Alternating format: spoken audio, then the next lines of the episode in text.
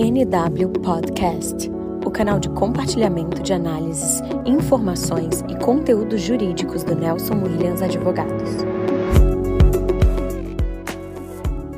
Sejam bem-vindos a mais um podcast do Nelson Williams Advogados. E o tema de hoje é sobre relatório de impacto à proteção de dados pessoais.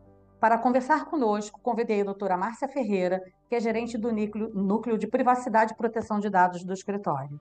Eu sou Denise Castellano e faço parte da equipe jurídica do escritório Nelson Williams Advogados, filial Rio de Janeiro.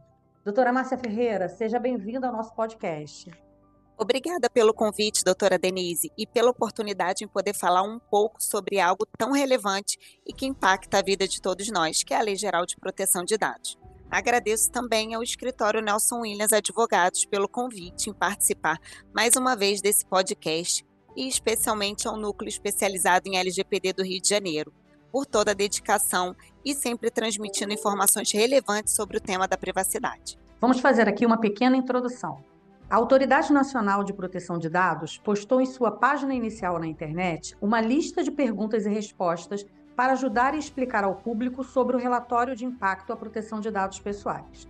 As instruções dadas no documento não são obrigatórias, mas nos ajudam a compreender a opinião atual da autoridade sobre o assunto.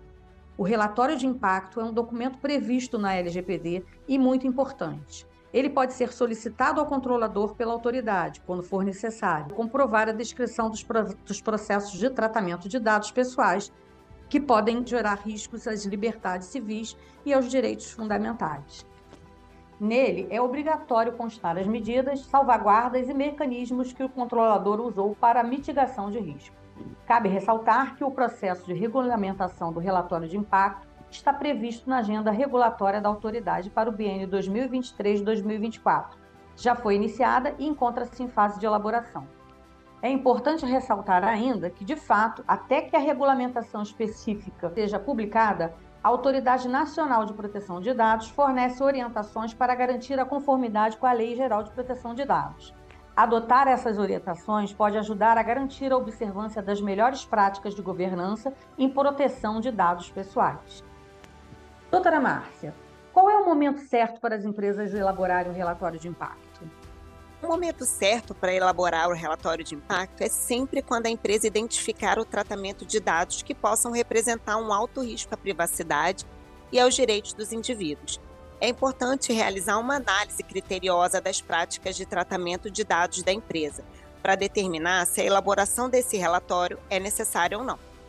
Porém, em atenção ao princípio do privacy by design, ou seja, da privacidade desde a concepção de novos produtos ou serviços, o ideal é que o controlador elabore esse relatório antes mesmo de iniciar o tratamento de dados pessoais para o fim desejado, justamente para que possa avaliar antecipadamente os possíveis riscos do tratamento.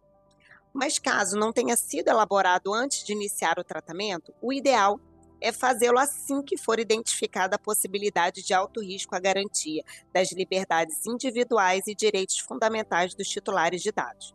Mas, de qualquer forma, como você bem apontou, doutora Denise, o relatório pode ser solicitado a qualquer momento pela NPD, conforme o artigo 10 da lei. É isso, doutora Márcia. Quando o assunto é proteção de dados, prevenção nunca é demais. Nesse sentido, quais critérios devem ser utilizados para a gestão de riscos? Em poucas linhas, diretrizes fundamentais de uma boa gestão de risco de privacidade estão alinhados com a política de segurança do controlador, com os requisitos de adequação à LGPD e demais normativos aplicáveis. É obrigação do controlador identificar o maior número possível de fatores de riscos, principalmente os mais relevantes. Para cada fator identificado, é importante estimar uma probabilidade de materialização e o impacto inerente ao tratamento de dados.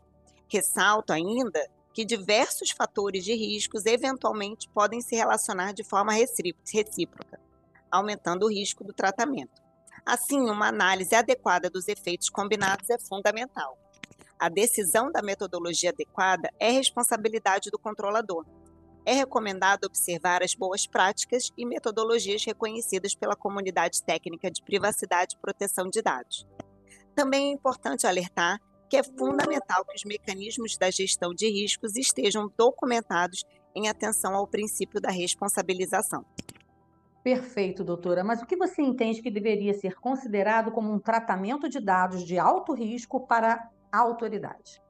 De acordo com a resolução mencionada, para verificar se um certo processamento de dados pessoais representa um alto risco, é preciso olhar para os chamados critérios gerais e critérios específicos, que eu vou falar um pouquinho deles agora. Critérios gerais, a gente pode dizer que seria um tratamento em larga escala, tratamento que possa afetar significativamente interesses e direitos dos titulares. Vou trazer um exemplo.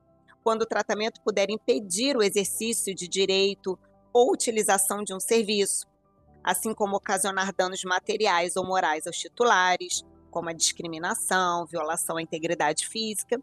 E temos também os critérios específicos, que são tratamento com dados sensíveis ou de crianças, adolescentes e idosos, tratamento automatizado, tecnologias emergentes ou inovadoras, vigilância ou controle de zonas acessíveis ao público.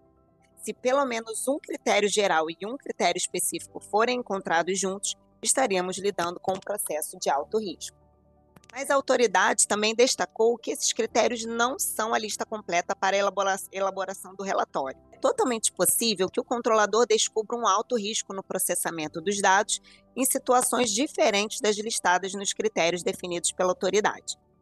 Então, é crucial que cada processo seja avaliado e sempre sejam considerados os potenciais impactos e danos aos titulares dos dados, especialmente as consequências para o exercício de seus direitos e possíveis efeitos que afetem sua liberdade civil, garantida constitucionalmente.